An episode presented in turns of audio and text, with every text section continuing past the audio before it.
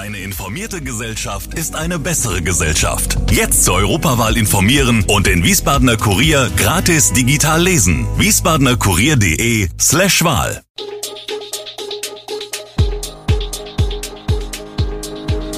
Gude, unser morgendliches News Update. Das Wichtigste aus Wiesbaden für Sie im Überblick. Guten Morgen aus Wiesbaden an diesem 11. April.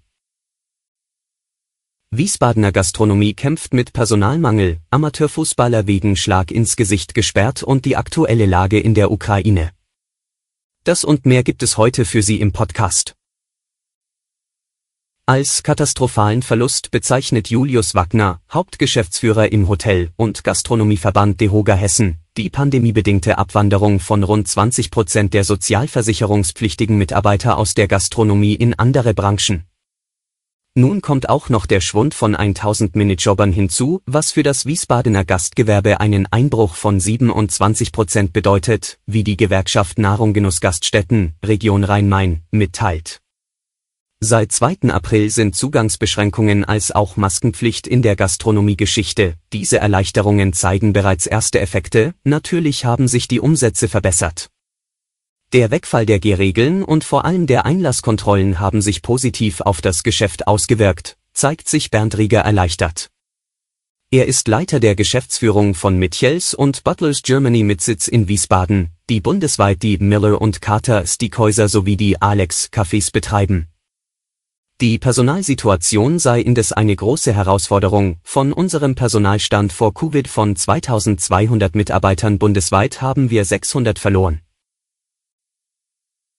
Jetzt beschäftigt die Aufarbeitung des AWO-Skandals auch außerhalb Hessens die Behörden. Vor dem Arbeitsgericht Freiburg wurde der Fall einer 35-Jährigen verhandelt, die bei der Wiesbadener AWO angestellt und für die Flüchtlingsarbeit der AWO Frankfurt abgestellt war. Gearbeitet hat sie dort allerdings nie, wie jetzt überraschend auch ihr Anwalt einräumte.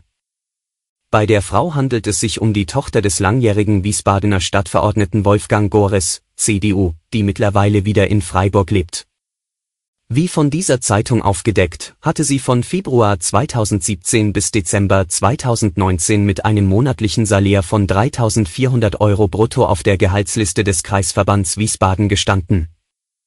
Es soll sich dabei um ein Scheinarbeitsverhältnis gehandelt haben, die Staatsanwaltschaft hatte vor anderthalb Jahren in diesem Fall erstmals im AWO-Komplex Anklage erhoben gegen den pensionierten Polizeibeamten Gores wegen der Anstiftung zu schwerer Untreue und gegen seine Tochter wegen Beihilfe dazu.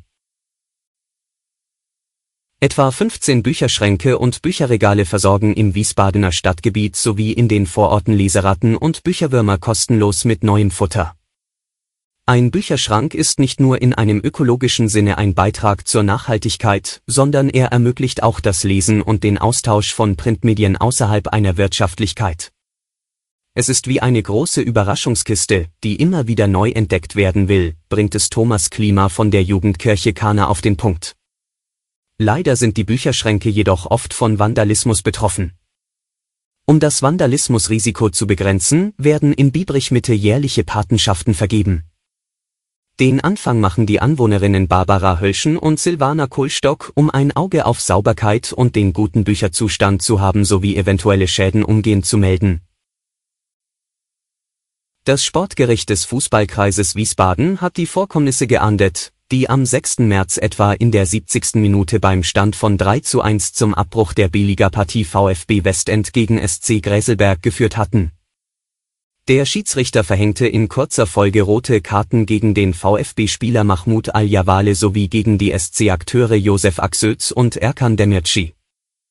Der vom Platz gestellte Westend-Spieler soll nach seiner mit Rot geahndeten Attacke anschließend noch einem Gräselberger mit der halb geöffneten Hand seitlich ins Gesicht geschlagen haben. Daraufhin kam es zu großen Tumulten auf dem Platz. Die Polizei war mit 40 Beamten im Einsatz. Das Sportgericht verhängte gegen Axöz eine Sechs-Spiele-Sperre, der Mirci bekam acht Spiele und Westend-Akteur Al-Jawale eine Sperre über 14 Spiele, die auch Freundschaftsspiele beinhaltet. Wegen verursachter Ausschreitungen wurde der SC Gräselberg mit dem Abzug von sechs Punkten und 200 Euro Geldstrafe belegt Bundesfamilienministerin Anne Spiegel hat am späten Sonntagabend in einem kurzfristig angesetzten Pressestatement vor laufenden TV-Kameras um Entschuldigung gebeten.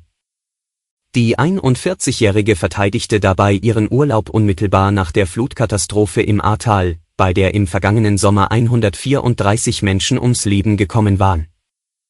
Spiegel betonte in dem emotionalen, fünfminütigen Statement, sie habe sich zu jener Zeit, als sie auch als Umweltministerin in Rheinland-Pfalz in der Verantwortung stand, für ihre Familie entscheiden müssen. Union-Politiker hatten am Wochenende mehrfach Spiegels Rücktritt gefordert. Dazu sagte sie kein Wort. Zum Abschluss ein Blick in die Ukraine. Mit der Umgliederung der russischen Einheiten ist in der Ukraine nach offizieller Darstellung weder Ruhe noch Stabilität eingekehrt. Der Generalstab der ukrainischen Armee erwartet in Kürze einen neuen Vorstoß der russischen Streitkräfte zur vollständigen Eroberung der Ostukraine. Dazu würden aktuell neue Truppen aus anderen Landesteilen Russlands an die Grenzen herangeführt. Daneben würden zerschlagene russische Einheiten mit neuem Personal aufgefüllt. Die Schwerpunkte der nächsten russischen Angriffe seien bei Kharkiv und Slojansk zu erwarten. Alle Infos zu diesen Themen und noch viel mehr finden Sie stets aktuell auf wiesbadener-kurier.de. Gude Wiesbaden ist eine Produktion der VRM von Allgemeiner Zeitung, Wiesbadener Kurier, Echo Online und Mittelhessen.de. Redaktion und Produktion die NewsmanagerInnen der VRM. Ihr erreicht uns per Mail an audio.vrm.de.